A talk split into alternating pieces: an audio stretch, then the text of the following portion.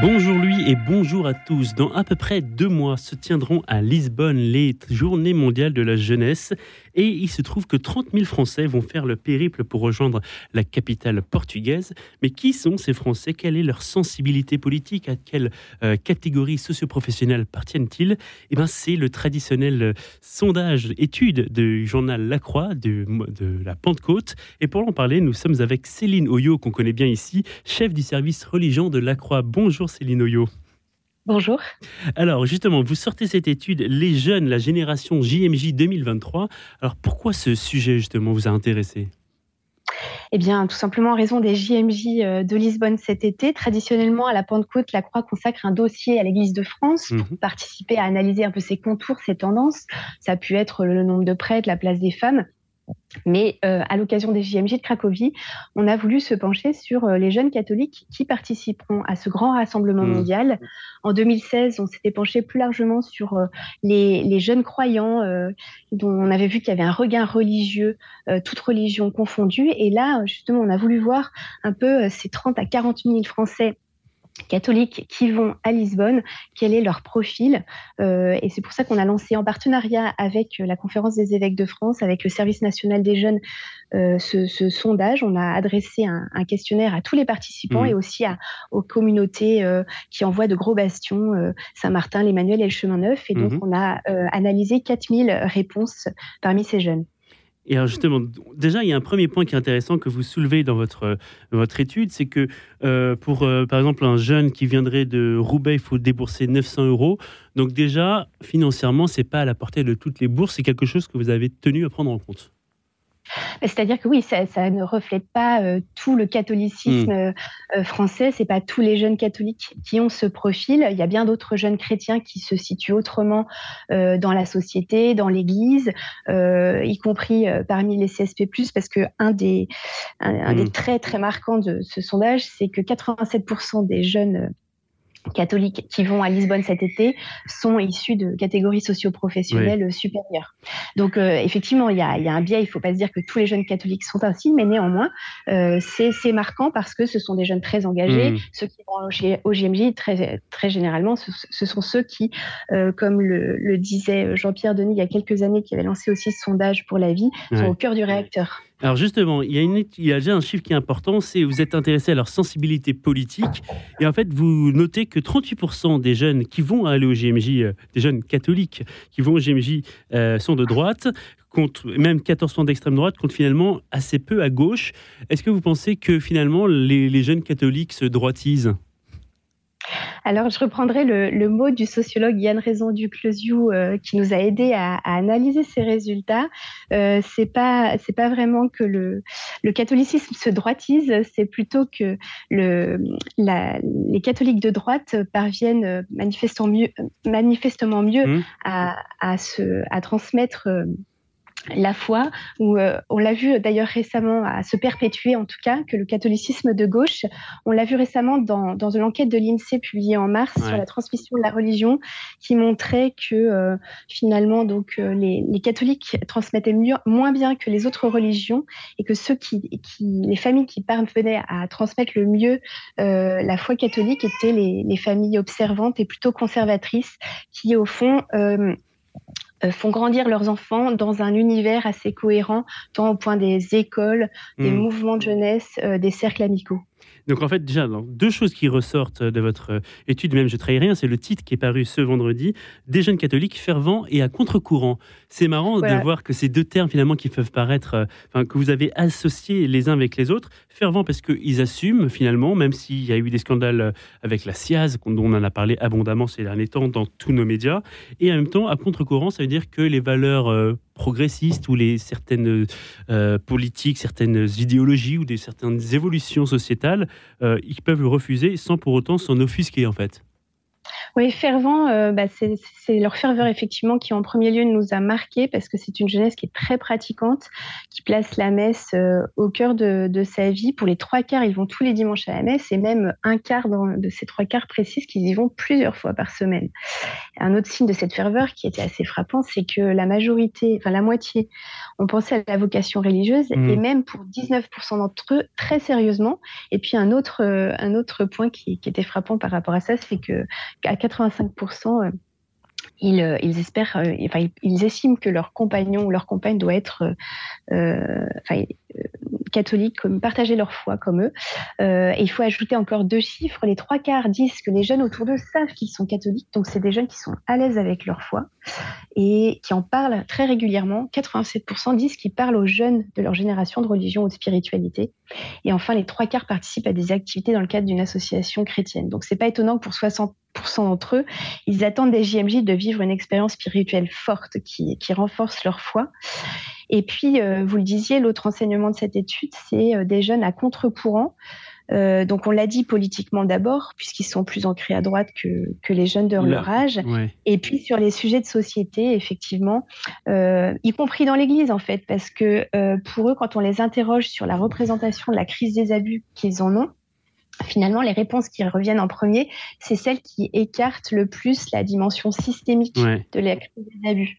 Euh, et après, politiquement, sur la, la C'est du déni, d'après vous? C'est du déni ou c'est euh, peut-être qu'ils pensent que certains médias en font trop euh. C'est des jeunes qui sont très confiants dans l'institution globalement. Mhm. Euh, ils sont donc 80% disent avoir confiance dans, dans, les évêques pour mener la réforme.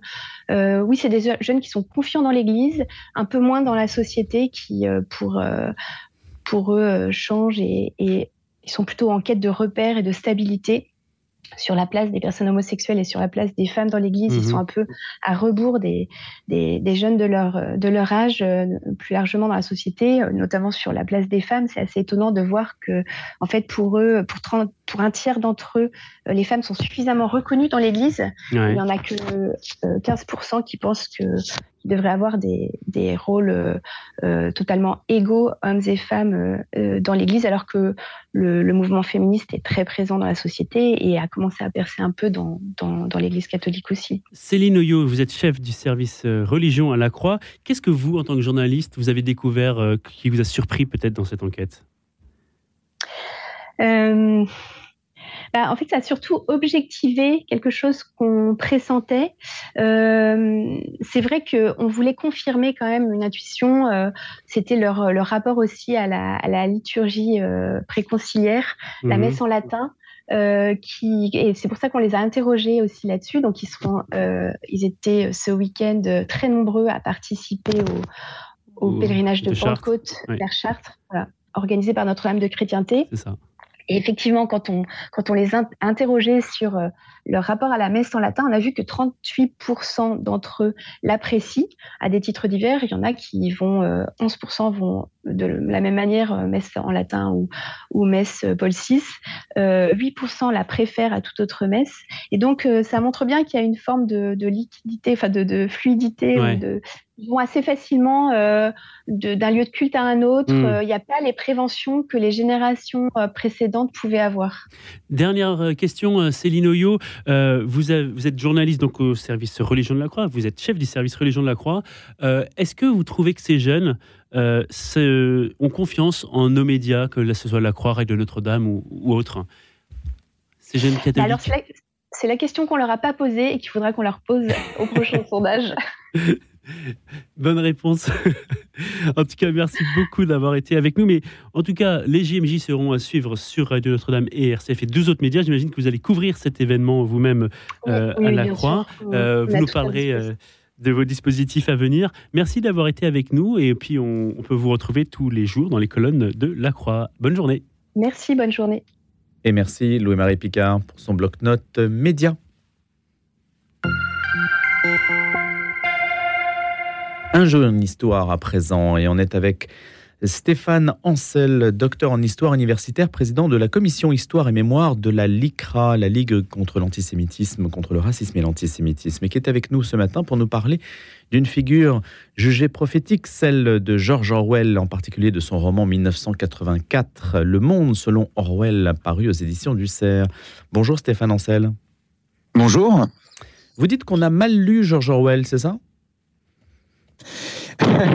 non, j'aurais pas du tout cette prétention de, dire ça. En revanche, euh, en revanche, il est abondamment cité. C'est certainement euh, l'ouvrage de référence euh, depuis depuis des, des décennies et dont on se sert, que ça soit dans les milieux journalistiques, intellectuels, politiques, pour évaluer la société, pour savoir où l'on en est. Et force est de constater, à mon sens, que qu'il est il est récupéré, il est beaucoup instrumentalisé euh, et souvent effectivement mal lu parce que euh, soit on l'a lu euh, il y a extrêmement longtemps et on se souvient que de bribes, soit eh bien on l'a adapté à sa propre grille de lecture. Quand vous dites il est récupéré par qui? Par tout le monde, par tout le monde, parce que en fait, c'est devenu une sorte de, de oui, de, baromètre de, notre société, et, et cette cette euh, comment dire vision prophétique qu'on lui prête si est en fait comme toutes les visions prophétiques à peu près à tout le monde. C'est-à-dire que euh, pour les démocrates euh, on va on va essayer de mieux comprendre les systèmes dictatoriaux. Pour les anticapitalistes on se sert de Orwell 1984 pour pour prévenir du système justement capitaliste oppressif et, et autoritaire. Pour les antivax c'est depuis la pandémie c'est Covid 19 84 et on a récupéré Orwell euh, en, en ce sens. Euh, pour pour les woke, euh, c'est aussi euh, d'une certaine manière récupéré pour la nouvelle langue en dénonçant le système patriarcal, etc. Donc en fait, tout le monde voit Orwell à sa propre à sa propre lumière. Et c'est ça qui, à mon avis, nuit quand même à la portée de, de l'ouvrage. Alors justement, quelle portée lui assignez-vous précisément à 1984 s'il faut faire un choix à distinguer et ne pas se laisser piéger par une forme de confusion? Euh, bah écoutez, en tout cas, je suis, je, je, je, vous le dis, je suis très honoré d'être d'être euh, à, à, cette antenne. Moi, je suis historien des religions et je suis spécialiste du judaïsme dans l'Antiquité. Je tenais à le dire. Euh, et effectivement, quand j'ai écrit ce, ce livre, euh, il me semblait d'abord qu'il manquait un petit guide de lecture, c'est-à-dire de réunir tout ce qu'il y a à savoir sur euh, sur cette œuvre euh, pour ceux soit qui l'ont lu il y a longtemps, soit qui manquent peut-être de de base. Et ce qui m'a ce qui m'a souvent frappé, oui, c'est le titre de prophète qu'on met qu'on accole à chaque fois à, à Orwell les prophètes euh, bibliques. Mais si on revient aux prophètes bibliques, euh, vous le savez très bien, ils n'annonçaient absolument pas exactement ce qui allait se passer. Ils annonçaient ce qui allait se passer si on ne faisait rien. Et ça a été euh, la volonté d'Orwell de décrire un monde d'abord qu'il avait sous les yeux, c'est-à-dire le stalinisme et aussi le l'hitlérisme dont on dont on venait à peine de sortir, et d'aller un petit peu plus loin même dans ce totalitarisme en prévenant, en disant voilà ce qui pourrait arriver y compris dans des démocraties, si si on ne fait rien, si on prévient pas, si euh, on n'est pas extrêmement vigilant, notamment sur euh, sur sur la langue, euh, sur la question de, de, la, surveillance. Donc ce n'est pas prophétique selon le mot galvaudé, c'est prophétique selon le, le, le, vrai sens du terme biblique, c'est-à-dire que il nous il nous prévient et effectivement c'est un outil de travail à mon avis, un outil de réflexion pour que on, on essaye de mieux appréhender de notre monde si complexe. N'est-ce pas, Stéphane Ancel, le chemin que nous prenons, puisque, tenez, si on parle des Jeux Olympiques et de la reconnaissance faciale qui aura donc euh, euh, cours au moment des Jeux Olympiques, n'est-ce pas déjà euh, toute cette technologie une forme de, de validation de ce que Orwell avait pu envisager, hein, ce Big Brother, infernal machine à broyer éternellement les individus? Déjà, n'a-t-on pas commencé à les ficher? Ça, remonte, ça remonte à, bien plus loin que, que les caméras, euh, euh, mais toute caméra n'est pas orwellienne. J'ai envie de dire, euh, c'est l'intention derrière qui qui est qui compte. Et, et, Orwell dénonçait quand même très très clairement les dictatures. voilà, et, et il dénonçait alors, pas le socialisme en tant que tel, il dénonçait le, les dérives staliniennes qui qui ont complètement dénaturé le, le socialisme. Donc je pense que à, voir Orwell derrière chaque caméra, euh, d'abord, ça nous met dans un monde très très très complotiste, un monde complètement comment dire, enfin sans espoir. Et je trouve que ça corps quand même le les vrais euh, comment dire les, vrais dangers. les vrais dangers, on les voit euh, tout de même, euh, notamment dans le dans le régime chinois qui, à mon avis, aujourd'hui incarne, alors là très précisément, totalement la vision orwellienne, parce que les caméras servent à afficher, servent à donner une note sociale et servent à, à contraindre les individus. Par rapport à son autre roman, La ferme des animaux, comment situez-vous 1984 c'est dans le prolongement. Il avait, euh, il avait cette, euh, cette ambition-là euh, d'une sorte de, de triptyque.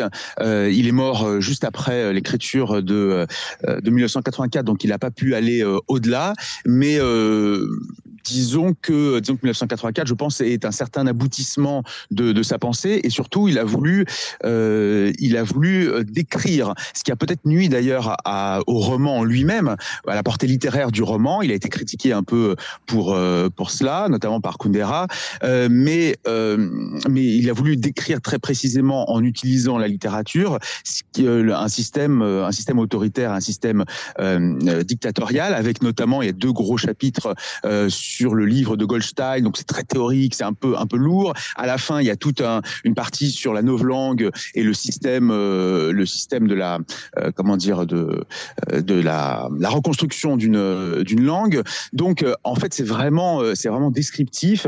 Je crois qu'il a mis tout ce qu'il pouvait tout ce qu'il pouvait mettre. Il a été au bout, y compris en termes de, de santé. C'était vraiment voilà, il a été au bout de ses forces pour terminer ce, ce roman.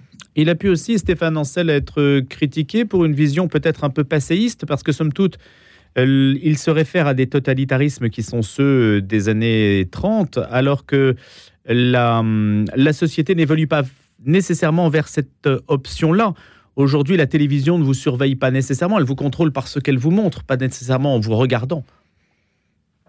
Alors ça, c'est ce qui est absolument fascinant euh, avec euh, Orwell et en fait la, la, euh, la corrélation euh, avec l'évolution de notre monde, c'est que c'est qu'on aurait pu dire que la société n'évoluait n'évoluait pas vers vers ce qu'il pensait, vers ce qu'il prédisait entre guillemets.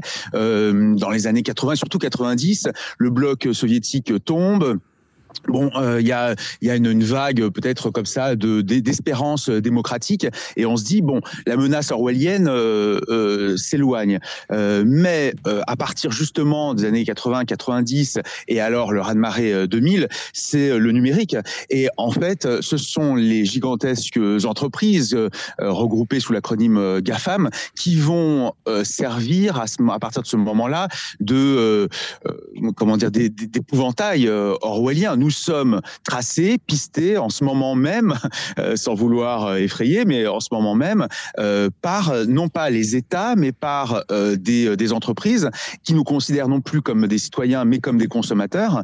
Et on se souvient de la pub historique d'Apple pour le premier Macintosh en 1984 qui prédisait que non, 1984 ne sera pas comme dans le roman 1984 grâce euh, aux ordinateurs qui vont libérer les esprits. 20 ans, 30 euh, ans plus tard, c'est Apple qui incarne le Big Brother euh, absolu parce que en plus c'est avec le consentement avec notre consentement, le consentement des consommateurs, que nous sommes tracés et pistés. Et par ailleurs, juste, euh, les totalitarismes avaient semblé un petit peu s'éloigner, disons, de, de notre quotidien.